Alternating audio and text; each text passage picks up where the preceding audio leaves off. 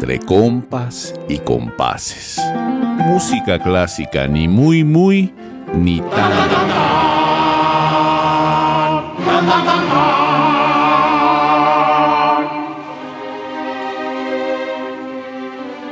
¿Qué tal? Buenas noches, buenos días, buenas tardes. Muchachos, ¿cómo están? ¿Cómo los trata la vida? Cuéntenos. Chido, güey. Aquí No, pues sí, se escucha. Se, se siente que los trata chido, güey. ¿Qué? Hashtag qué emoción. Pues es, que to- es que tomando chelitas en Semaya no se puede estar de otra manera. Salud. Saludcita, salud por allá. Saludcita. Salud. Clean, clean, clean. Estamos muy lejos. Bueno, hoy tenemos otro invitado de lujo, como todos los que han venido. Deluxe. Deluxe, que antes que nada es un muy buen cuate. Creo que de todos nosotros. Un tipazo, un musicazo. El maestro Diego Cajas, chingada madre.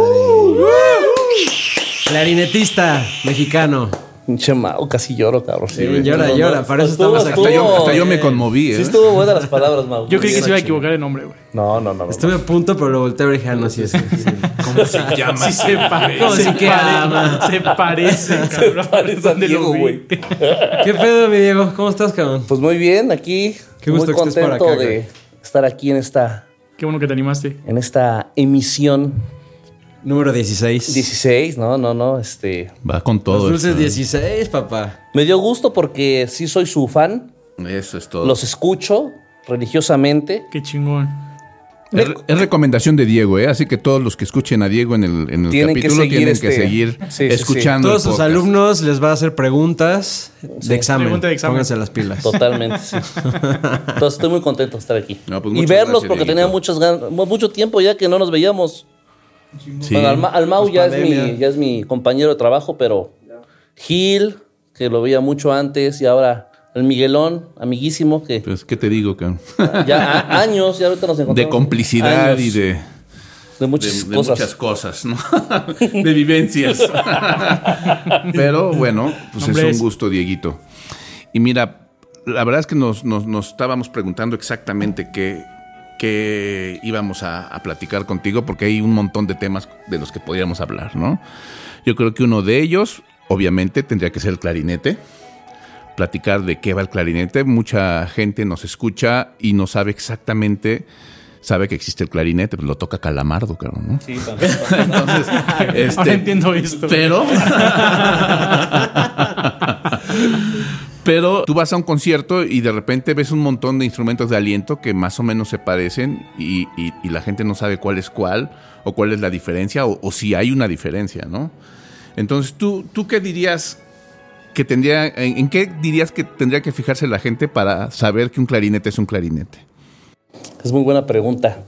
Fíjate que sí hay en todavía muy, mucha confusión en el clarinete y la flautota.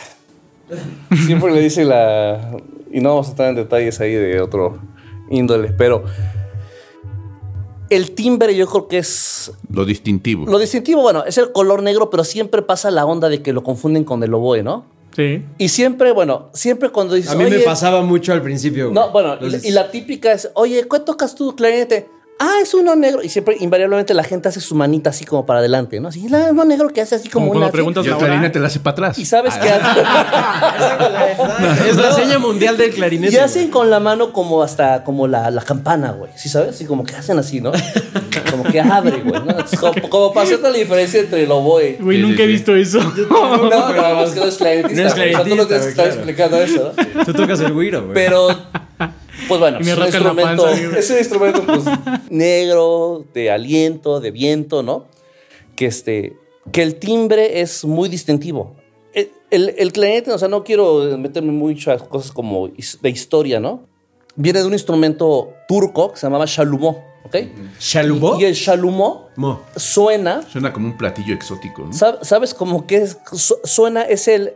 Ahora en el clarinete actual es todo el registro grave. El registro grave. Como, de- como un clarinete bajo. como un clarinete bajo. Entonces, lo que es chido del clarinete, y nunca. se- Les, les apuesto que nunca han pensado esto.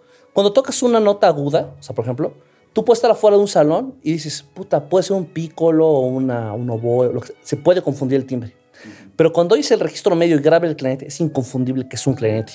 A- Además tiene una, una característica que yo creo que es significativa y es que por Es alguna razón, aparte del color negro, es que no vibran o vibran muy poco, ¿no? Es como se- ustedes pueden oír cualquier instrumento de aliento y, y está el inconfundible vibrato, ¿no? De tú, ¿no? Y el clarinete no, güey, es turururu, como el fabuloso Fred, güey, ¿no? Sí, sí, sí. sí. Nunca vas a brillar en sociedad. Entonces, yo creo que es otra que vibrar referencia alto. para la gente que, que- que- que escucha dentro del clarinete dentro de una orquesta. Si, si ven un clarinete, un instrumento que no vibra, seguro es un clarinete, ¿no? Sí, hay, hay, cosas que, bueno, ese, ese es un tema, digamos que amplio. Dicen, por ejemplo, que Brahms, cuando escuchó a Mufeld, que era el güey que tocaba clarinete, yo no sé si sea cierto esto, que Mufeld también era buen violinista, ¿no? Eso no existe. güey. Ah, no. Pero dicen güey, que, que una de las cosas que le gustaba a Brahms era cómo vibraba este güey. Lo chistoso. Hay que tú, vibrar Miguelón, alto. A, ver, a lo mejor, ¿qué piensas de esto con las sonatas de Brahms, por ejemplo? Lo chistoso es que los clarinetistas, si inicialmente a ese güey, a Brahms, le gustaba el vibrato del clarinetista y que por eso le hizo esas piezas, ¿no? ¿Por qué los clarinetistas no vibran, güey? Sí, cuando toca las piezas, sí era una de las cosas que más le gustó a Brahms, por ejemplo. Bueno, ya ¿no? las cuerdas hacen todo lo contrario, güey. Sí. No hay ningún vibrato marcado y ellos vibran. Vibran. Sí, son borreguitos. Pero, O sea, pero igual- entonces es como una. O sea, ¿por qué no vibran? O sea, porque el instrumento tiene esa capacidad, supongo. Yo creo, sinceramente, que el vibrato está fuera ahorita de la, de la expresión, de la interpretación del cliente, porque la gente no lo sabe hacer. ¿Pero porque es difícil? No, no es difícil. Simplemente es una cosa que no se enseña. Los chavos no lo aprenden, ¿no? Pero, por ejemplo, yo en Cepro hay muchas obras, por ejemplo, el vibrato es muy. Y vibrato de muchos tipos, güey. O sea, de amplitud y de velocidad y. Wow, wow, wow, así. Hay, en la música contemporánea hay muchísimo, ¿no? Sí, sí. A mí eso son de las cosas que me ha este, aportado, que he podido pasar a la- al, al repertorio tradicional y que cuando vibras pues suena muy chingón. O sea, realmente dices, ah, pues este recurso que aprendí aquí, ¿no? Realmente ya lo puedo manejar acá que antes no podía, ¿no? Y- Y además depende de- del estilo, ¿no? Porque además el, el clarinete de repente lo puedes usar para música klezmer, por ejemplo, ¿no? Lo puedes usar para tocar jazz, lo puedes usar para, para muchos otros géneros, no necesariamente para la música clásica. Y en esos instrumentos a veces sí se toman la licencia del vibrato, ¿no? Así es. Ahora hay una cosa que pasa, Miguelón, que a lo mejor ustedes los cuerdistas tienen más, o sea, no sé realmente cómo funcione, ¿no? Pero tienen más este, conocimiento o saben dónde vibrar. Y como clarinetista, a veces, aunque lo sepas hacer, no sabes en qué parte realmente es bueno, en qué parte es exagerado, en qué parte ya suena cursi o chafa o... ¿Me explico? Como que no se ha desarrollado ese instinto para Exactamente, el- exactamente. No, no, no el vibrato en sí, sino cómo aplicarlo, ¿no? Exactamente. Sí, yo creo un poco eso, ¿no? Pero sí, en efecto, sí Pero, no por una- ejemplo, a diferencia de un oboe, una flauta, o sea, que son mismos instrumentos de aliento, o sea, ¿cómo, cómo manejan ellos esos vibratos o ese tipo de, de lógica? de- Lo que pasa es que la, La flauta, por ejemplo, el vibrato es parte de la belleza del sonido. O sea, es una cosa que está integrada en su técnica, ¿no? ¿No? o sea, es parte de la formación. Es parte de la formación. O sea, ser un buen flautista con un buen sonido es un güey que tiene un buen vibrato. O sea, ¿no? Y, y- y si fuera el mejor de los casos, sería vibrati, plural. O sea, que no sea el mismo, ¿no? Sí, claro. O sea, diferentes tipos de vibrato. ¿no? Que sea muchos, porque vib- vibrati debe ser plural, ¿no? Eso ahora yo ando muy clavado en eso porque yo veo muchas clases de violín y de esas cosas, ¿no? O sea, me, me gusta mucho, ¿no? De hecho, yo de los que más he aprendido son los que no tocan clarinete, o sea, hay maestros chingosísimos de otros instrumentos que aprendes muchísimo. De la viola, por ejemplo. La viola. Claro. Bueno, Por eso debo decir, vibrar, debo decir que, que el clarinete es como, como la viola de los, de, de los alientos madera, ¿no? Totalmente, totalmente. De hecho, pues hay mucho, justo decías de las sonatas de Brahms, que son Sí. eh, repertorio para ambos instrumentos, ¿no? Y Sí. el registro es también muy parecido y como incluso el color es como análogo, ¿no? Como se puede establecer una analogía de, de- de los timbres. Cuando hablamos de timbres, para la, la gente que no está muy familiarizada con Para el ripieno. Hay a veces una nota, digamos un la o un sol, que se puede tocar con cualquier instrumento y de repente dice si es la misma nota porque no suena igual en un en una viola, en un violín, en un clarinete, en un oboe. Esa diferencia la llamamos timbre o color. Entonces el, el clarinete tiene un color muy, muy específico y muy singular que, entre otras cosas, tiene este asunto del- de la ausencia del vibrato. No porque no se pueda, sino porque tradicionalmente no se usa. ¿no? Ahora, el asunto es que lo interesantísimo para mí como intérprete de cuerda es que aún sin ese recurso que para otros instrumentos sería indispensable, Es que o, no o se cree que sea indispensable, el clarinete puede ser absolutamente expresivo sin usarlo, ¿no? Y eso está muy cañón, porque difícilmente otro instrumento eh, se haya sometido a tal presión de, de ser expresivo sin usar el vibrato, y por eso pueden hacer unas cosas increíbles, ¿no? Sí, yo sí creo que, bueno, el clarinete es como cualquier instrumento muy difícil de tocar, ¿no? O sea, pero sí hay cierta nobleza en el instrumento que no tiene, por ejemplo, el oboe. O sea, yo sí creo que el oboe, por ejemplo, es un instrumento que tiene que ser extremadamente bien tocado, cabrón, para que suene muy, muy bien, ¿no? El clarinete puedes, como decimos vulgarmente, dar el gatazo, cabrón. O sea, puedes, este, o sea, puede haber alguien que toca bien, o sea, bien a secas, ¿no? Cumple. Y sonar muy bien, o sea, sonar Pasar muy bien. desapercibidos. Sonar muy bien, ¿no? ¿No? Y, este, y esta, está esta onda que tú dices, o sea, bueno, esta onda que, que dices del, del sonido, que es un sonido siempre como muy agradable, ¿no? Que suena muy expresivo. Y también el sonido del clarinete, cuando es muy buen sonido, tiende hasta a engañar en la afinación. O sea, si tú tienes un buen sonido, no sé si pasa en todos los instrumentos, pero en el clarinete, una persona que tiene un buen sonido, lo oyes como hasta afinado. Y dices, este güey toca buen sonido y tiene afinado. O sea, como que el sonido engaña también esa parte de No, la sí afinación. pasan muchos instrumentos, ¿eh? Y ellos también creen que están bien afinados. Pero ellos... ellos, ellos, No, no, no, no, no, tocan, Y- se escuchan y, debo decir afinados. que justamente como, como se ha agarrado conciencia últimamente de ese fenómeno, últimamente en las audiciones de clarinete en donde he podido estar, es forzoso tocar con piano, ¿no?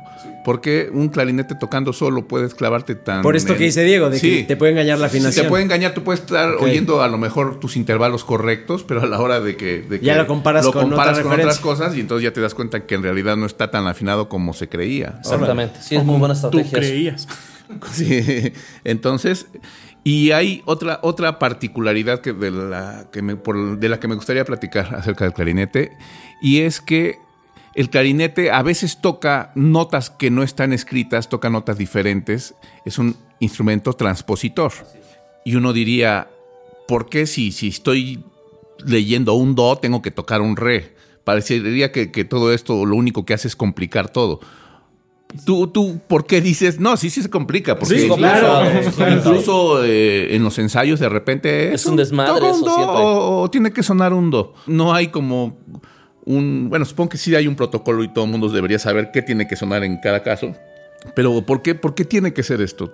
¿Tú qué crees que, que pase con este asunto Sí, ¿por de los no escriben la instrumentos transpositores? Lo que es transpositor, yo creo que es porque, o sea, el- se desarrolló el instrumento a tal punto en el que como quedó, cabrón, no quedó en do, güey. O sea, quedó transpositor, ¿no? O sea, si ya sabes que es transpositor, ¿por qué no escribir la nota que es la que quieres que suene? O porque no Es se la aprenden como suena. Ajá, o tiene que ver, Ajá. supongo, o sea, como la afinación, que es lo que hace que el clarinete en si bemol esté en si bemol, el clarinete en la esté en la. O sea, ¿qué, qué diferencia, por ejemplo, en estos dos Sí. casos? ¿Qué diferencia hay entre un clarinete en si bemol y un la en cuanto a su construcción? La construcción de, o sea, bueno, del si bemol y el la, el, el largo del instrumento. ¿Ok? El la es más largo. El ¿no? tamaño importa. Sí, el tamaño importa aquí, ¿no? Y quiere decir que tú, sonando con cierta digitación. El color también. No, es muy importante eso. que sea negro. Sí, también es negro, negro, ne- negro, negro oscuro. O sea, cierta. El instrumento te da esa nota en la que está afinado, ¿de qué manera? O sea, como con las llaves cerradas, abiertas, o sea, como. ¿Por qué elegir esa nota para de- designar a ese instrumento? O sea, ¿por qué en si bemol y no otra nota? Este, ah, también, o sea, hay que pensar, o sea, no, dije, no, voy a hacer un pinche instrumento, un clarinete y ya, ya está. O sea, no. O sea, fue un desarrollo de cientos de años en el que empezó con una llave y luego dos y tres y cinco y hasta que llegó a 17, a 18, ya hay unos que tienen muchas, ¿no? Y entonces, este, yo creo que ahí fueron, o sea, más o menos como fueron desarrollando, seguramente llegó un punto de estabilidad, de afinación, ¿no? Lo más pues, ¿qué se dice? Temperado, Miguel, ¿sí? Que, que la más justa la afinación en todas las notas, ¿no? Y quedó en, que tocando un do para mí, o sea, un do para clarinete, suena un si bemol, o sea, quedó en si bemol, por eso son transpositores. Ahora, sí es un rollo eso de lo que tú dices, hasta como de la comunicación con un director, ¿no? Usualmente, nosotros nos comunicamos con el director diciendo las notas que tengo yo escritas. Cuando tú le empiezas a hacer a un director, le empieza, te, qui- te quieres hacer el pro, cabrón, ¿no? El, el- el- el- Y te las el teórico, güey, ¿no? Entonces le empiezas a hablar tú y dices, aquí en mi do, y quieres como tú hablarle en notas reales, se arma un relajo. Entonces le quieres hablar en el idioma de gente normal cuando sabes que eres clarinetista. Exactamente. Los dos pensamos en si bemol, cabrón. O sea, ¿no? Pues sí, güey. ¿Para qué te quieres ser el? ¿No? Pues sí, el que sí sabe. Sí es un rollo, güey. O sea, porque... Bueno, si, si estás casado con alguien que tiene oído absoluto y tú estás cantándole, güey, sol, mi, fa, la, sol, fa, Que sí mi", pasa esas cosas, ¿eh? Y te dicen, no, güey, ¿cómo sol, mi, es mi, do"? O sea, entonces, porque sí estás, este, Pero lo estás, este, pues a huevo, güey, sí. es mi arreglo. Sí tiene su onda, ¿no? Y sí, por ejemplo, ahorita mencionaste, cambia el color. en- Ah, eso es muy importante. Por ejemplo, Del clarinete en la al clarinete en Sí, el si bemol. el La es más oscuro. O sea, en timbre, en color, es más oscuro, ¿no? Es muy común en las orquestas. O sea, vamos a hablar de las orquestas, ¿no? Que es donde más se usa el Si bemol y el La, ¿no? Sí. Este. Mucha gente, mucha gente. Hay una cosa chingona de eso.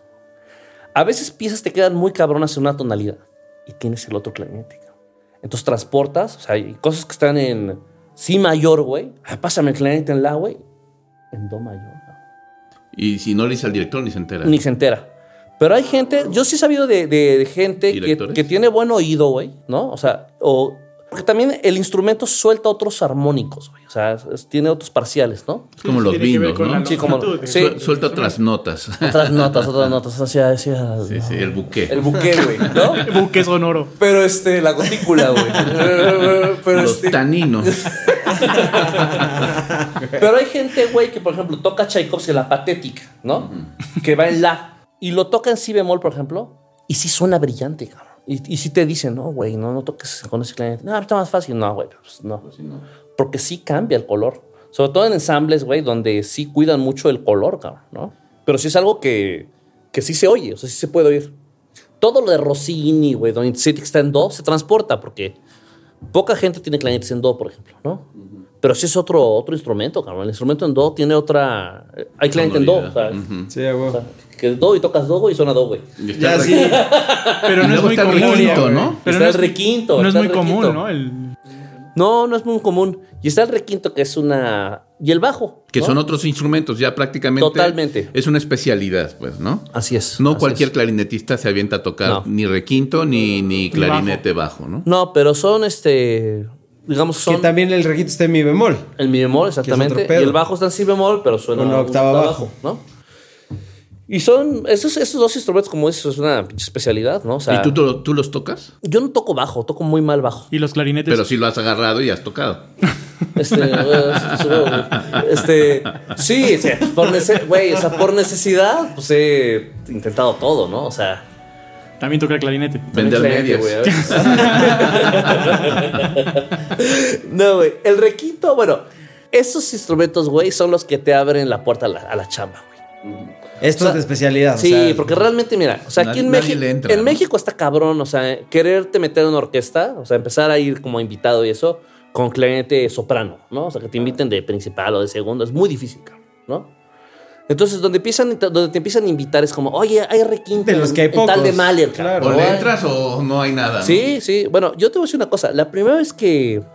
Esto, esto no sé si lo he dicho alguna vez, cabrón, pero ahí va. Venga, venga. Cuando yo regresé Nombres. estudiar, cabrón, estaba, bueno, tú te ves. Estabas en Ellos no Canadá, se ¿no? acuerden. Estaba en Canadá, ¿no? Y en la FUNAM estaba el maestro Marino. ¿Ok? ¿Ustedes lo conocieron? Un saludo sí, al maestro. al maestro Marino, ¿no? Sí, es- está muy bien. Acabo de hablar hace poco con él. Bueno, yo lo busqué, ¿no? Porque, pues, como típico que regresa a buscar chamba, ¿no? Ay, maestro, pues invíteme, no sé qué, ¿no? ¿Tienes requinto? Sí, maestro. Mi madre ni tenía, güey, ¿no? y entonces, este, Huevo. séptima de Shostakovich con Francis, güey. Ahí no fue una. Alun. Y lo hice con él, cabrón. Nunca había tocado requinto, güey. La sinfonía está infame. Era, era requinto con el requinto. Sí, güey. no, sí, sí, sí. No, y cabrón. Y tiene un solo muy, muy cabrón, güey, en el, en el segundo movimiento. Y yo estaba, güey, estuve enfermo del estómago toda la semana de nervios, cabrón. Así, así, güey. O sea, no te exagero, güey. No te exagero, cabrón. Y pasaba, ya sabes pues, cómo son los ensayos ahí en la FUNAM, ¿no? O sea, miércoles, jueves, viernes, güey. Era viernes, güey, y no había visto ese movimiento, güey. No mames. Sí, güey. Porque era el lento que de repente tenía una parte rápida y pinche requinto, un solazo ahí, ¿no? Y me acuerdo que estaba así yo parado, güey, así con mi pinche requinto así parado. Y este. Cuatro días, y tres días llevados Sí, ahí. tres días, güey, sin saber. Bien enfermote de No, la sí, sí, panza, sí. güey. Y nada más estaba así. Y llega y más así, y me da una palabra así. The solo is coming. así, güey, ahí viene el solo, A cabrón. huevo. No, pues, güey, pues de la chingada, güey, ¿no? Pero es tu puerta de entrada. ¿Pero qué? ¿Y él solo qué, cómo te fue? Pues creo, creo que culero, pero. pero sí volví. No debe haber estado tan mal. Pues, güey, pues difícil, güey. O sea, esos instrumentos son de. El requinto, sobre todo, es de. Es de seguridad, cabrón. Es un instrumento que no puedes dudar, güey. O sea, ¿Pero por Se oye muchísimo. se oye muchísimo. Por el- cabrón. ok. Sí, Y es como el pícolo, o sea, igual. Sí. Claro. O sea, Sí, por la sonoridad No que te tiene, cualquier esconder, güey. errorcito La se afinación, escucha cabrón. ¿no? y la afinación, a, a- a veces, aunque no es como tan precisa, pero la seguridad y, y saber bien dónde estás tocando, conocer bien el balance con los demás, es muy importante, ¿no? Pero si dudas, es tu peor enemigo, güey, para tocar. Te tumba, cabrón. ¿eh? Y suenas, pues, cabrón, o sea, ¿no? Sí, y el cagón se escucha con todo, güey. Sí, güey, sí. Y, y debo decir que aparte hay clarinete con trabajo, ¿no? Sí, también hay. Más allá del bajo todavía hay En un Cepro sí lo, sí lo hemos tocado. Bueno, Luis, cabrón, yo no. Yo como que esa onda grave no se me da, cabrón. Yo vibro alto, güey, agudo. Eso, chinga. Esa es la Sí, sí, sí. Vas a güey, brillar en porque así sociedad, como, Diego. Lo cual nos lleva, creo que, al, al siguiente tema. Que, bueno, he- hemos de decirle que el maestro Diego Cajas, a quien yo por confianzudo le digo Dieguito, No, yo Miguelito. este, es eh, integrante de, de- del ensamble Cepro Music, en donde habitualmente, más bien siempre, tocan música contemporánea y en donde pues él ha tenido que, que hacer uso de, de lo que llamamos técnicas extendidas, ¿no? Entonces, pues más allá de- del dominio de tu instrumento, tienes que dominar otras técnicas que habitualmente no se usan, ¿no? ¿Cómo ha sido para ti ese rollo de la técnica, de las técnicas extendidas? Bueno, ah, ya ahorita ya estoy más tranquilo, ¿no? El principio fue bien difícil, cabrón, ¿no? O sea, porque. Güey, pues es que no te enseñan eso, cabrón, ¿no? O sea, yo cuando entré a Cepro, pues no, no sabía nada contemporáneo. Desde la escritura. No, to- es no muy tocabas música ¿no? contemporánea antes Nada, Cepro. nada. No tocaba, ¿no? De hecho, me atrevo a decir que poca gente en Cepro era como, o sea, Especialista especialista, como en se dice, técnicas ¿no? O sea, extendidas. yo siento que es gente que pues hizo buenos estudios, güey, y toca bien y, y le fue entrando, ¿no? Sí hay uno que otro que sí fue muy clavado y le gustaba muy desde el principio y, y tuvo maestros que los enseñaron, ¿no? Mi- ese no fue mi caso, ¿no? Entonces, este, pues aprender, güey, o sea, aprender todo, o sea, pues solo, porque Yo lo que te iba a preguntar, o sea, ¿cómo Sí, aprendes porque ya no algo que casi nadie sabe hacer, güey? ya no estaba, pues ya como en una escuela o a quien pedir. Sí, güey, pues así, de, casi casi de tutorial de YouTube, cabrón, ¿no? O sea, por ejemplo, el slap tongue, güey, lo aprendí. El pinche Luis y yo, que es Luis, el pinche Luis es Luisito, Luis Moura. El maestro Luis Mora. Tuvimos nuestro episodio para aprender slap tongue al principio, ¿no? Que es este, este- esta articulación. ¡pa! Es una cabrón, ¿no? Así. Que a Como todo el un mundo le gusta. Ah, es que suena bien A chingo. todo el mundo le gusta, ¿no? Todos los, saxofo- los saxofonistas, güey, saben hacer slap tongue, ¿no? Pero bueno, este, ese güey tuvimos, este, la, la, la- ¿cómo se llama? Pues ya nos tenía jodidos el, el- el director, cabrón. Ya, dijo, ¿qué pedo, güey? Eso es slap. No, pues sí. Así como así, Ah, güey, vomitando, güey. Sí, güey. Y así estar viendo pinches tutoriales, güey. Estar viendo tutoriales, cabrón, ¿no? Sí, no usaban ni madres, güey. Entonces, este, hasta que le pegas, cabrón, porque eso es así, güey. La, la cosa con las técnicas, yo siempre cuando hago, que hacemos los cursos ahí, Mau, y eso, ¿no? O sea, yo, yo sí les digo, es, es casi como trucos de circo, güey, porque Sí. O sea, yo, yo- o sea, a mí se me hace mal, mal, mala onda decir como que este güey es malo porque no sabe hacer tal técnica extendida. O sea, realmente es, son como particularidades de cada güey. Hay, hay, hay, músicos clarinetistas que les sale muy bien. Por ejemplo, Luis toca muy bien los multifónicos. Es muy bueno, ¿no? Él tiene yo creo una manera muy flexible. Y, y así cada quien pues tiene una, una facilidad, ¿no? Un superpoder. Un super, exactamente. Y hay güeyes que no, hay cosas que no te salen, ¿no? Mogul, sí. ¿No? O tienes un superpoder que nunca se usa, ¿no? Exactamente. Te haces ¿no? invisible en la oscuridad, por ejemplo. Ándale, güey. O tocas viola. Tocas viola, tocas viola. Tocas viola. Pasó. Pero pues sí, güey, pues o sea, eh, sobre la marcha, pues vas aprendiendo, Miguel, o sea, so- sobre la marcha, güey, o sea, lamentablemente para mí fue sobre la marcha, güey, ¿no? O sea, lo ideal sería que supieras todo, güey, y ya llegas. Y hay escuelas, por ejemplo, conservatorios, facultades de música, algunas universidades que te enseñan estas técnicas extendidas. ¿O todo está Aquí más en México enfocado? no, pero no, sí no, en general en el Hay mundo. se Alemania. Que se como academias, ¿no? Sí. Como talleres. Donde estudié, estudié en la Universidad Montreal, el ensamble contemporáneo era para los más avanzados, güey. o sea, para los de maestría o doctorado. Ok. Entonces, bueno, desde ahí ya está como que, ya es exclusivo para esos güeyes que tocan más, ¿no? Te discriminaban. Que sí pasa, o sea, por ejemplo, o sea, los ensambles fregones, o sea, yo lo veo así, ¿no? Por ejemplo, el intercontemporáneo, que es el referente, ¿no? El intercontemporáneo es el referente, ¿no? Ese, ese ensamble, yo siento que son güeyes que tocan extremadamente bien sus instrumentos, extremadamente bien la música tradicional, y a lo mejor se aburrieron y, y necesitan más, más retos, cabrón, o sea, más retos y más, ¿no? Sí, que por lo mismo a lo mejor durante tu carrera tal cual no se clava en eso para lo que, que- domines bien el instrumento primero. Y la ¿no? onda es que yo creo que si te empieza a gustar la cosa contemporánea, más bien te vas por el maestro, ¿no? O sea, dices, a lo mejor este. Pues tal maestro, güey, está. Por ejemplo, en Francia, la, la gente se va a Estrasburgo, ¿no? Porque ahí hay mucha música contemporánea, ¿no? Entonces buscan al flautista que da en el Conservatorio de Estrasburgo, porque ese güey sí es. Pero ya lo busca cada quien como Sí. por interés propio. Sí. Lo cual me lleva a, a otra pregunta o una complicación más. Y es que los, clarinet- los clarinetistas siempre hablan de diferentes escuelas, ¿no? De diferentes conceptos de sonido, Sí. que tienen la, la escuela alemana o tienen la escuela francesa, o incluso se habla de, de una manera norteamericana de tocar. Entonces, para alguien que quiere comenzar el instrumento, pues eso, eso debe ser un, un enigma. ¿Qué tengo que hacer? ¿Qué escuela tengo que tomar? Sí. con qué maestro incluso, ¿no?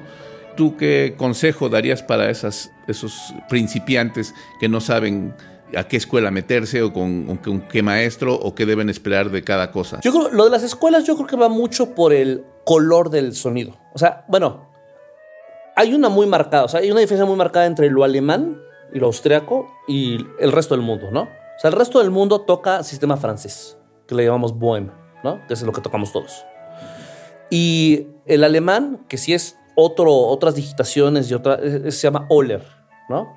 Por ejemplo, tú vas a Alemania, a la Filarmónica de Berlín, y la audición dice para sistema alemán, o sea, no puedes entrar. Pero como... Por o muy sea, bueno que es- sea, si llevas sistema francés, no, entras. güey. O sea, No pero es, entras. cambia la forma de, de tocar. Ahí sí, o sea, ahí, ahí sí estamos hablando de una cosa este, técnica, o sea, el instrumento es diferente. Es y la desde lo que iba técnica es primero. diferente. Desde el instrumento ya es, Desde hay es variaciones. Exactamente, ¿no? O sea, hay varios tipos de, de clarinete en si bemol. y- Sí, sí, Gil, sí. sí, güey, o sea, este, existe el sistema francés, que es el que tocamos casi todos, y Alemania y Austria toca otro tipo, ¿no? O sea, ¿Y cuál es la Alemania diferencia? del mundo. Tiene diferentes llaves, ¿no? Y ahora, el color sí es muy diferente. Ahora, en eh, lo de las escuelas, o sea, bueno, está la- entonces obviamente está marcadísimo lo francés, lo, lo alemán y lo austriaco, ¿no? O sea, que es obscuridad total, güey, el sonido. O sea, es un pinche sonido denso, así, Tenebroso. tenebroso, ¿no?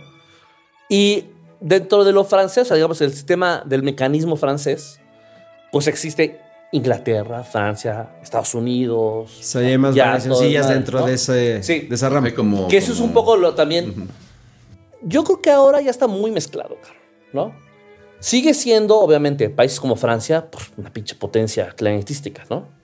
Y es muy peculiar su color, ¿no? Entonces tú dirías que, por ejemplo, para alguien que está estudiando clarinete aquí, la, la- la escuela alemana es algo muy ajeno. Sí, totalmente. Y seguramente solo, solo se utiliza en Alemania y en Austria. O sea, ese... ese Sí, hay casos. Por ejemplo, estas- Michelle Zukowski, la que era principal de Los Ángeles, ella es- era fan del clarinete alemán.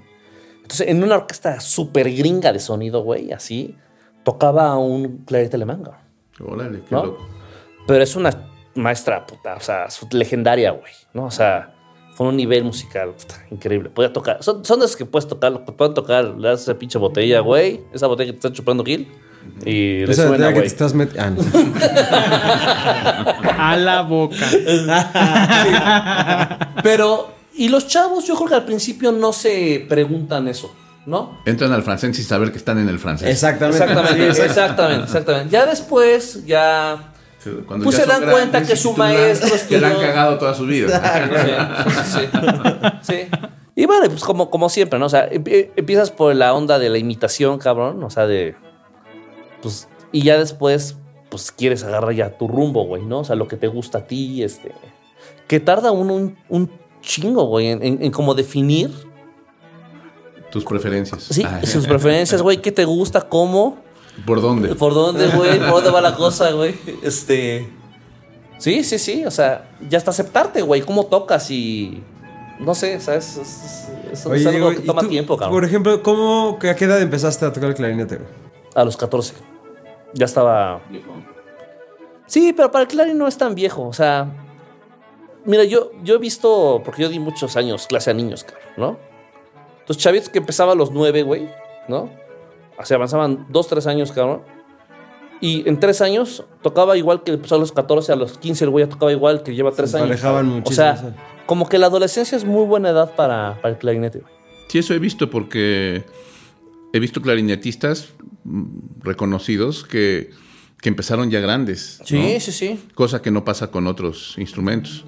De lo cual deduzco que el vibrato quita mucho tiempo. Quizá Calamardo empezó, güey, pero. Y oye, eso es como en las cuerdas que tienen la, no sé si es ventaja o desventaja, pero sí es como, tienen la opción de empezar con un instrumento baratón antes de Sí, invertirle. claro, claro. También en el O sea, sí hay clarinetes baratos. Barato. Bueno, esa es otra cosa. Puedes agarrar El- una zanahoria. El clarinete es un instrumento muy barato, cabrón. Hay clarinetes de dos mil pesos, cabrón. O ¿Neta? sea, sí. Órale. O sea, que tú, No, no Pero que sabía. son chinos. que tú tienes un hijo, Como güey, y dices, ah, pues voy a ver si este güey le gusta, pues a ver, pues que empiece con esa madre, ¿no? ¿No? Claro, pues está desafinado, está pinche, Claro. está desechable, güey. Pero en un, te va a durar dos años donde se va a enganchar el chavo o te va a decir, ni madres, güey, esto no me gusta, ¿no? Sí, ya no te gastaste Y ya después, sí. Pero el más caro, güey, cuesta 150 mil pesos, 140 mil pesos. Neta. El Ah, o sea, cliente lo más de- caro que hay, sí, Lo de una Sí, viola chafísima. No, con, con ese dinero te compras una viola más o menos. Desentona.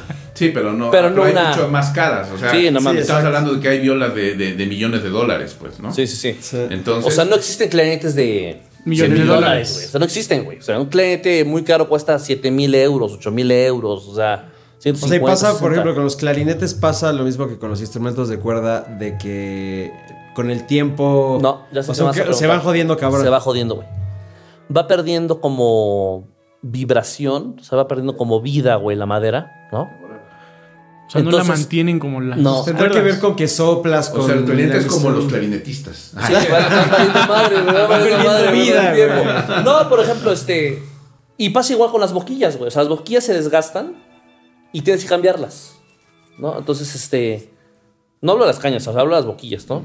O sea, no son. Y los clarinetes igual, o sea. Son eternos. Sí está la onda de que hay, por ejemplo, bueno, ha cambiado las maderas. Antes era ébano, ¿no? O sea, por los 60, los 70 era ébano. Es una madera pues, muy buena, ¿no? Y muy cara. ¿eh? Entonces, si te encuentras un clarinete de ébano, puede que sí suene muy chingón. O sea, inclusive mejor que uno nuevo. ¿Y por qué ya no se usan de ébano? Pues yo creo que ondas ahí de, de las maderas finas y preciosas. Ok.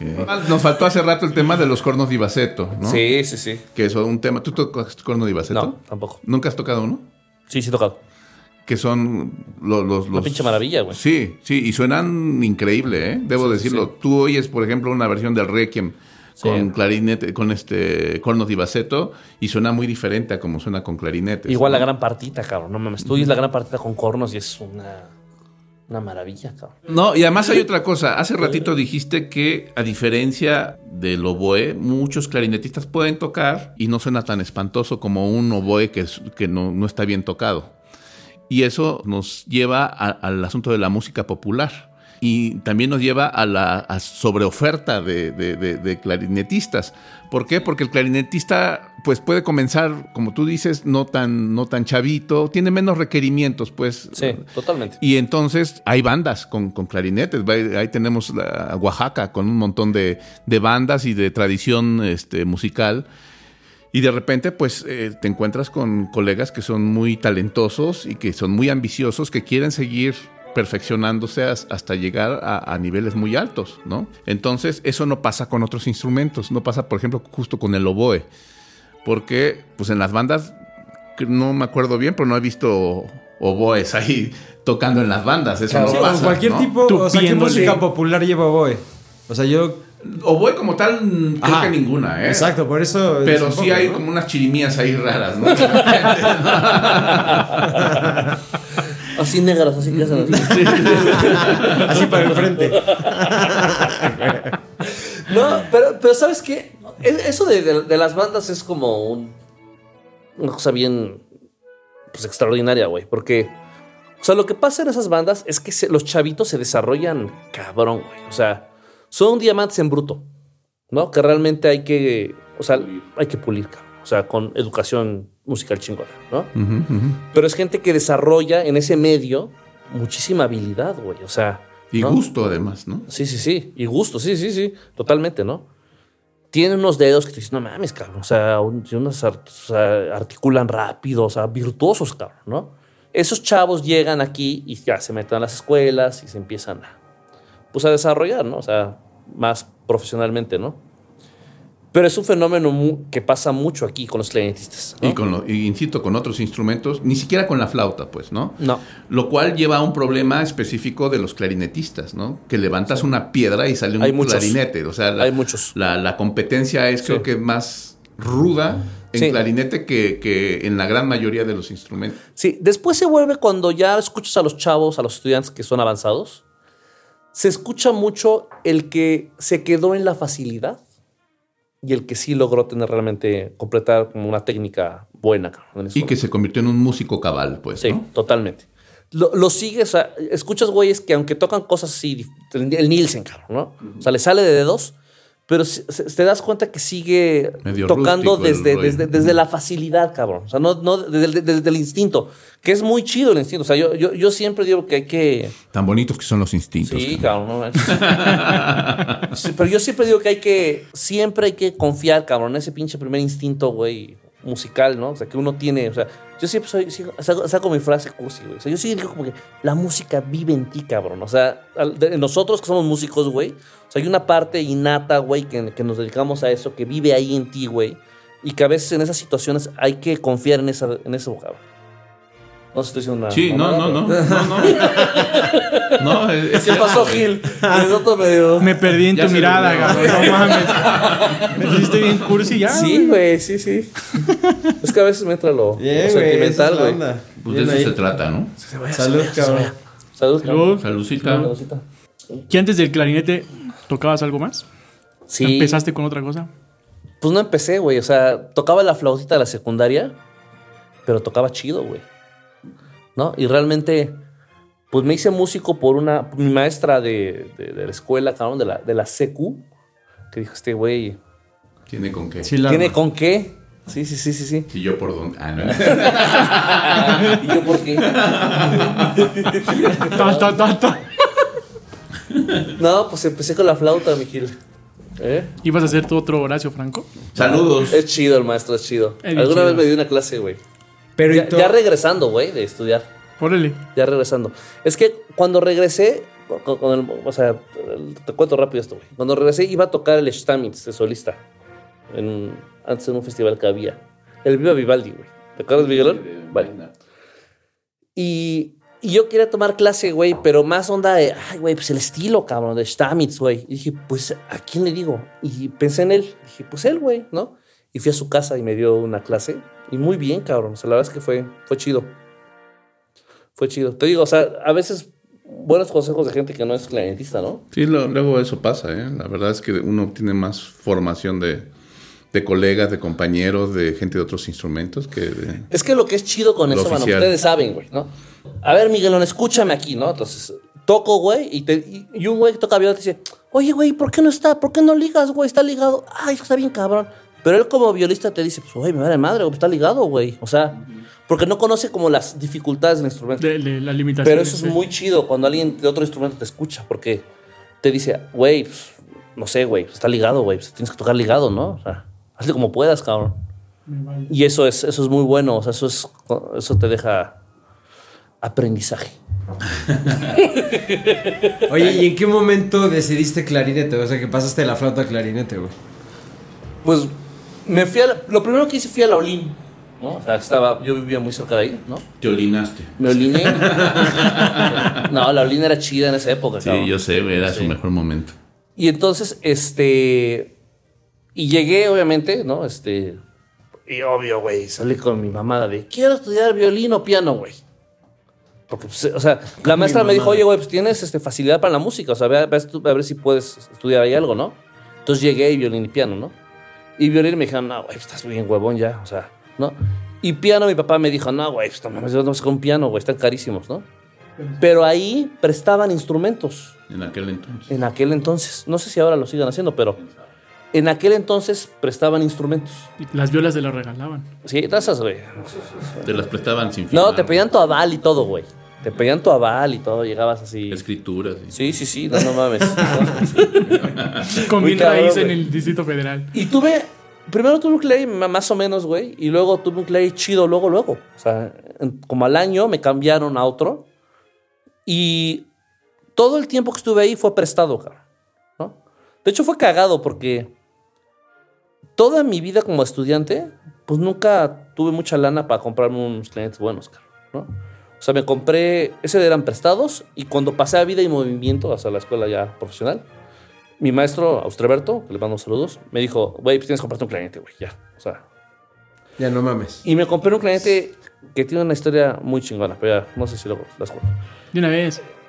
Bueno, fue un cliente que me lo vendió la maestra Marilyn, que era una maestra norteamericana que tocaba en la filarmónica, ¿no? Que había anunciado ese clarinete un chingo de meses, güey, y no se vendía. Entonces ya lo vendió, o sea, no, lo- no había ningún incauto. no había, no había quien lo comprara. Y cuando me cambié, pues em- me acordé que había un anuncio, cabrón. Buscaste. Lo- la busqué, supe que estaba jodidísimo, así, puta, con hongos, güey. O sea, verde, No así, horrible, ¿Neta? Y en ese entonces, bueno, vivía el maestro Jaime León, que era uno de los reparadores más chingones, ¿no? Y me lo dejó nuevo, güey. Sí lo rescató, cabrón. Lo dejó nuevo, cabrón, ¿no? Y luego, güey, resultó que ese pinche clarinete era un modelo que había 100 en el mundo, güey. Y, Y además ese con hongo. y con hongo, güey, a huevo, güey. Tenía el feo. Y entonces, güey, este. Ese pinche cliente, güey, lo tuve hasta que regresé de Montreal. O sea, hasta que empecé a chambear me pude comprar unos, ¿no? Pero me, hice sea, con ese te formaste, güey. Con ese me formé. Y lo cagado, güey, fue que Marilyn estudió en Indiana. ¿Ok? Así, güey, a 20 años atrás de, ese- de esa época, güey, ¿no? Y yo fui a estudiar a Indiana con ese pinche clarinete, güey. Ese instrumento fue dos veces escuela, güey. Wow. Y entonces, pues tenía una historia así como que iba así como Es descubriendo que los cosas, instrumentos en güey. general tienen historias logochanas, ¿no? No, y es que es a lo que me refería que cuánto te puede durar un clarinete. Sí. Porque las cuerdas, pues sí, ¿no? Van pasando, no después sé si ya, alumnos o fíjate, hijos, ya después cuando empezaba a chambear ya me daba lata, ¿no? Cosas que ya lo querían ajustar y ya costaba. ¿no? Y ya, Los, pues, hongos ya te ponían cara, güey. Sí, güey, me subían ya pinches manos verdes. Ya te güey. das clarinete y acabas bien pasoneado. güey. Así estudiando. Hay una rana que si la lames te pone, ¿no? Sí, es como la ayahuasca, pero es rana, güey. Estás albureando, güey. No, no, güey. Te lo juro, mira, si quieres aquí la traigo. güey. No, te lo juro, güey. Hay un sapo, güey. El sapo, el sapo, güey. El sapo, güey. Yo sí, yo sí quería sapo. preguntarte algo. En, en el rollo justamente este del cambio de instrumentos y de lo complicado que puede resultar hacerse de uno, pues me parece que tú entraste a alguna dinámica de promoción de alguna marca, ¿no? ¿Cómo funciona eso? Para que patrocinen el podcast, güey. A ver Sí, si puedes Sí, echar güey. una No, mano. no, eso, eso fue Es como los deportistas. Sí, que Pues sí, un poco, o sea, un poco, ¿no? Sí. Este, yo creo que a- ahorita se vive un- una etapa, güey, donde es- es- se está volviendo como muy importante eso, por ejemplo, aquí entre los clarinetistas, ¿no? No sé en los demás. Es más como de clarinetistas, porque muchos clarinetistas, por ejemplo, mexicanos, tienen patrocinios. Yo creo que nace esta onda de los festivales de clarinete, güey. Ah, esa es la otra, esa es la otra cosa que a O sea, los festivales de clarinete, ahor- ahorita sí que hablamos de eso, pero se han hecho, bueno, gracias a mucha gente que ha ayudado un chingo, pero entre tanta gente, pues los, las marcas, güey, ¿no? ¿No? Yo la verdad, este, Gil estaba, yo hice uno en 2016 que fue el de la UNAM, que me dieron, la verdad me dieron una oportunidad, güey, de hacerlo ahí, ¿no? El maestro Manuel y Luis Humberto, ¿no? El maestro Luis Humberto. Yo no soy maestro de la facultad, pero estaba muy en contacto con ellos y me dieron chance de hacer un festival yo, ¿no? Salió bien, o sea, me ayudó Gil, me ayudó mucha gente ahí en la UNAM, se hizo muy bien, ¿no? Y Qué como yo le llamo no daño colateral, sino como beneficio colateral. Después de organizar eso, mucha gente me buscó, güey, para patrocinar, ¿no? Pues a raíz de organizar eso, ¿no? Y empecé a, digamos que tuve primero una marca de, un- de un cliente, después me cambié a otra. Nombres, nombres. Sí, tuve Buffet primero, ¿no? La francesa. Que Paga la promo, muy Buffet. importante, ¿no? Y después ahora es Yamaha, ¿no? Y tengo una de boquillas y cañas que es Van Doren. Pues porque empiezan a buscar gente que tenga como influencia y que organice cosas. Y que esté proyección. cosas, güey, claro. Sí, ¿no? Y entonces... Este, Que sepa hacer vibratos en el clarinete. eso se, ha, eso se ha vuelto ahora muy importante, ¿no? O sea, se ha hecho muy, muy importante. Lo cual es todo un tema, güey, porque yo sí reflexiono mucho. Porque la gente dice, ¿qué quiere decir ese, güey? ¿Te dan cañas gratis? Bueno, sí, güey, pero pues no nada más eso. O sea, hay cierta responsabilidad también en eso, cabrón. O sea, no, no Hay un nada más- compromiso, ¿no? Nada Sí, más, güey. sí. Por ejemplo, si tú tienes una marca, güey, te patrocina una marca, pues no te puedes parar a tocar culero, güey. Porque también, pues, o sea, O con otra marca. la o marca. con, o con- no, pues evidentemente no, ¿no? Pero, y bueno, y todas, hay, hay gente que sí. Pero sí, es que yo, por ejemplo, tengo conocidos que son como muy fanáticos del deporte, güey. Y que ya empiezan a tener como cierta. Sponsors. O sea, ajá, exacto. Llegan marcas a patrocinarlos, pero esos, güey, sí les vale madres, güey. Llegan, tienen- van a una carrera, van a correr un maratón, lo que sea, güey. Se ponen sus pinches adidas. Hace cuenta, los patrocina Adidas. Se toman la foto, se la suben al Instagram, se voltean, se los cambian, se ponen sus Nike y corren con sus Nike. Nombres. Para Sí, que- les quiten el patrocinio. Bueno, güey, pasa lo mismo en cliente. Esa es la onda, o sea, también. Pasa lo mismo, güey. Hay güeyes que tocan tal, que dicen, los patrocina tal marca, pero tocan tal concepto importante y usan otra marca, güey. Pero eso es por la comodidad, ¿no? O sea, tú como Por la instrumentista. preferencia, ¿no? Sí, Pero igual que los tenis, Pero eso es a lo que me No, refiero, ¿no? exacto. O sea, lo Sí. haces por eso, porque Sí, pero bueno, en general, la- cuando tú tienes un patrocinio de esto, o sea, en el escenario ideal, güey, pues vas a partir, güey, de que tú usas ese producto. Porque es bueno. se supone. Porque es bueno, güey. O sea, por ejemplo, el caso de Van Doren, ¿no? Que es el de las cañas y boquillas que uso, ¿no? Yo toda la vida he tocado eso, güey. Toda la vida. Y he probado otras, claro, ¿no? Y no me gustan, güey. Entonces vuelvo a tocar la que me gusta, ¿no? Y los deals, digamos, con las marcas son, son muy diferentes. O sea, cada marca, por ejemplo, la, la de Van Doren es muy bonita, güey, porque Van Doren no hace contrato, ¿no? O sea, es, es un, es de, es De pacto- palabra. es de palabra, güey. Que es rarísimo, ¿no? Además. Es de palabra, güey. Y, o sea, e- ellos creen, es una, es una Es francesa, ¿no? francesa. Creen en ti. Creen en la palabra, güey. Y tú a veces te sientes como, oye, güey, pero es que no estoy haciendo suficientes cosas para. Y ellos te dicen, mira, güey, con que tú des una buena palabra, o sea, des una recomendación sincera, güey, de que si es lo que te gusta, es lo suficiente, güey. O sea, no tienes que estar haciendo circo y medio, güey, de que tocas eso. O sea, es, es, un- es una cosa muy, muy fregona. güey. Consciente, ¿no? Sí, sí, Además. muy, muy chingona, ¿no? Este. Eso está chido. güey. Otras marcas sí son de contrato, güey. O sea, otras marcas sí son de. Tengo También- también un patrocinio de Verkamp, ¿no? Sí son de, güey, pues tú tienes que hacer tantas actividades y tienes y que publicarla en redes sociales. y publicar y así. poner hashtag tal y, ¿no? Entonces, este.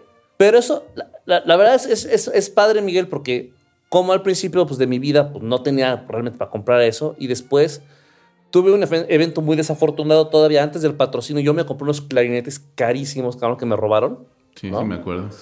¿En los tacos? Y fue ¿Los de los sí, tacos? los de los tacos, cabrón, pinches tacos más caros, güey. No mames, cabrón.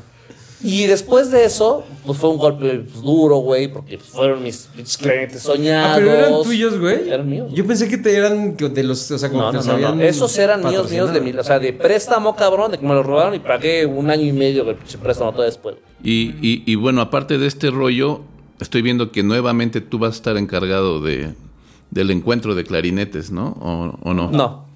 Eh, el de la UNAM, ya ahorita yo ya no tengo nada que ver. ¿no? Ok. Ya no. Pero va a, haber- va a empezar otro, voy a hacer uno en octubre con Alejandro Moreno. ¿Lo conoces? ¿Te acuerdas? claro, claro, sí, Alejandro claro. Moreno. Mi compañero de estudios en Montreal, clarinetista. Vamos a hacer el primer festival de clarinete de la Ciudad de México. Ah, ok, no va a ser el de la UNAM. No, es, es, es la primera edición. Ah, Festival mira. de clarinete. Va a ser virtual, ¿no? Ahorita este año. Vienen buenos maestros.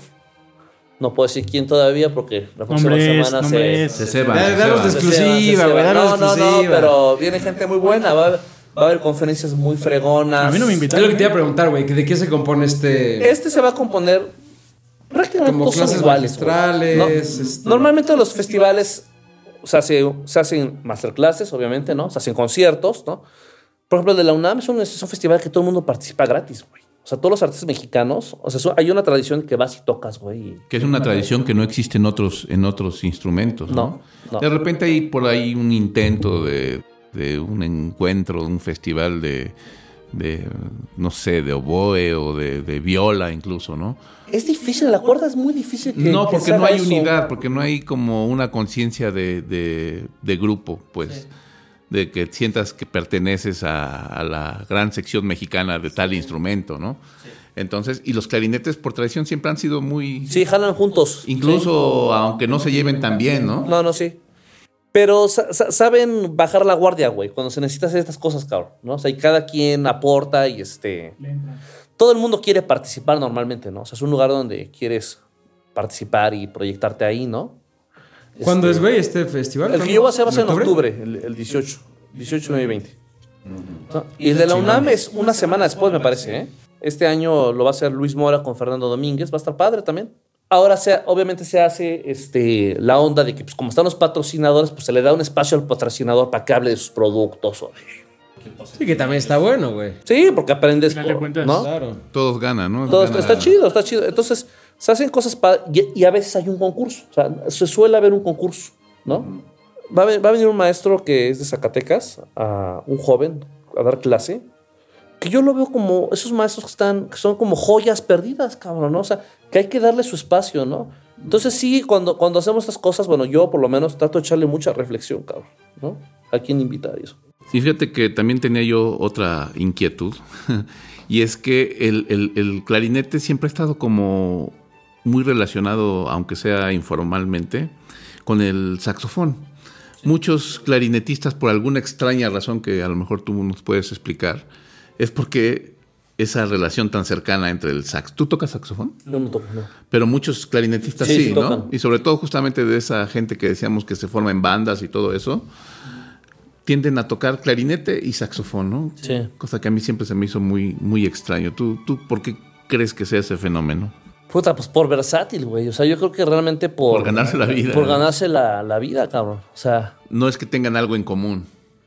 pues tienen en común un poco la técnica de la emisión del sonido, o sea, pero el, el mecanismo es diferente, ¿no? Mucha gente habla que la precisión es diferente porque el, el clarinete tiene orificios, güey, y el sax está todo tapado, ¿no? Que Lo que se dice, güey, es que, no sé si me equivoco, cabrón, porque yo no toco saxofón, ¿no? Lo que dice es que los, los clarinetistas pasan fácil al, al sax, pero el saxofonista es difícil que pase al clari. Como que es la tendencia. O sea, un, un clarinetista puede pasar al saxofón, pero la gente que toca sax no tan fácilmente suena tan bien en el clarinete, pues, ¿no? Es, es curioso porque es, el saxofón es un instrumento que tiene mucha proyección en cuanto a la gente que lo conoce y los requerimientos que tiene en la música popular, ¿no? Mucho más que el clarinete, debo decirlo. Mucho más, sí. O sea, es más fácil que tú encuentres en una banda un, un- un saxofón que un clarinete, ¿no? Y sin embargo, los clarinetes eventualmente aprovechan a lo mejor esa similitud técnica para Sí, para- abordarlo, ¿no? Así es, así es. Que es difícil, por ejemplo, es muy raro que las orquestas, por ejemplo, tengan saxofón. Llegan a tener muy poquitas participaciones, ¿no? De Muy hecho, no poco. sé, no, no Sí, recuerdo ahora que Pero que ninguna tenga la tiene, ¿o sí? No. en su planilla un saxofón de base, No, ¿no? No. Tienen a alguien que siempre invitan, pero no está dentro de la nómina de la No orquesta, está. ¿no? Yo que no lo... No lo Sí, porque, güey, trabajaría dos semanas al año. Sí, toca el bolero. O ninguna. Exacto, güey. Y ya. Sí, que como que recomendarías No, pues- que la gente escuchara Para acercarse al repertorio. de clarinete. No, pues hay cosas increíbles, cabrón. para empezar. Nombres, nombres. Hay cosas increíbles. El rey del, clarinete- del, del repertorio, pues el Mozart. No, no, no, güey, pues no se puede... O sea, alguien que se quiere acercar a conocer el, el instrumento y no escucha eso, o sea, es... Incluso, incluso el quinteto de Mozart. El también, quinteto. ¿no? ¿Lo tocamos, Miguelón? Creo que sí. Sí, ¿verdad? Sí, sí, sí, lo tocamos, Sí, claro. tocamos. Sí. Y, tocamos el Brahms, también. Sí, los dos. sí. Que también es, es sí. sí hemos tocado. Sí, No, nada más sí, platicamos, Sí, no. No, nada más es de borracheras. es- Sí hacemos cosas de Sí, provecho bueno. nos vemos. Lo- esos dos quintetos, cabrón, son el Brahms y el Mozart, son pinches obras maestras, pero no del clarinete, cabrón. De, de la, la música. literatura musical de todos Sí, los sí, tiempos, sí. ¿no? Y luego, bueno, pues eso, este. Ahora hay un, hay un clarinetista muy famoso que se ha vuelto últimamente Tendencia. tendencia, güey. Sí, se llama Nicolás Valderiu, que hace un chingo de videos, pero él los edita. O sea, en esta onda de la pandemia se puso a hacer unas. Pero es impresionante. Él es principal de Radio France, francés, obviamente, güey. Súper bueno, ¿no? El Martin Frost, este clarinetista Sí, sí, sí. sueco que es muy famoso también, ¿no? Y bueno, y también, bueno, pues está Eddie Daniels, jazzista, porque pues también nos hay que ver. De otros géneros. Sabine Meyer, esta mujer fantástica. Que grabó ¿no? con el cuarteto Hagen, Puta, justamente no, el Mozart. Esa es mi favorita, güey. La O sea, versión favorita, sí. Sí, mi versión favorita del Mozart es, de- es ella, ¿no? También tiene unos tríos ahora que están en YouTube, o sea, los puedes ver ahí. De, los de Beethoven con Sol Gaveta, ¿no? Ujú, la chelista. No manches, o sea, fantástica ella, ¿no? Está en Klesme, está este Jora Fitman, ¿no? Que es habrá un que oírlo. argentino. Puta, o sea, top, cabrón, ¿no? Hay un clarinetista muy bueno también que ya falleció que se llama este Paulo Moura. ¿Conocen a este guitarrista que se llama Yamandu Costa? ¿No es más bien Luis Moura? No, Luis, Mo- Luis Moura es de Río, eh. Paulo Moura es de Sao Paulo. Luis Moura de Zebra Music. Es de Héroes 11. Este, no, este güey tiene un disco con el Yamandu. Así, este, Sí, es, es como música del mundo, ¿no? chingoncísimo. Oye, güey, de repertorio contemporáneo. ¿Qué recomiendas como esto de técnicas, técnicas extendidas, todo eso que estamos platicando, que escuchar como que... Bueno, pues el Berio, la secuencia La es. secuencia. y- Sí, sí, sí, no. Son obligadas casi para todos los instrumentos. Para todos. Las mencionamos la vez pasada La también, vez güey. pasada hablamos sí. de la secuencia. Pero fuera de viola. De viola. Hay, hay- hay Como un- hoy. hay- hay Como una hoy. compositora muy famosa, Kaya Sariajo, que tiene, ha escrito mucho para este cliente, que es fantástico, el Kari Kriku. ¿Lo conoces, Migrón? ¿El crico? El que, que, que te agarro. El Crocodile. Kriku es un güey que toca impresionante y le hizo un concierto, se llama Dom Levre Sans. Increíble, cabrón. Increíble. O sea, esos son contemporanskis, buena- buenas rolas. bien. Buenas Bueno. rolas. Buenísimo, me digo, pues muchas gracias por venir, cabrón. Ha sido todo. Qué bueno un que te animaste. Verte, platicar y echar el cotorreo y la, la Y chelita. la con- chelita. No, y, y está chido porque uno siempre de, bueno, pues con estas entrevistas, la, la- o sea, las, las formales, güey, ¿no?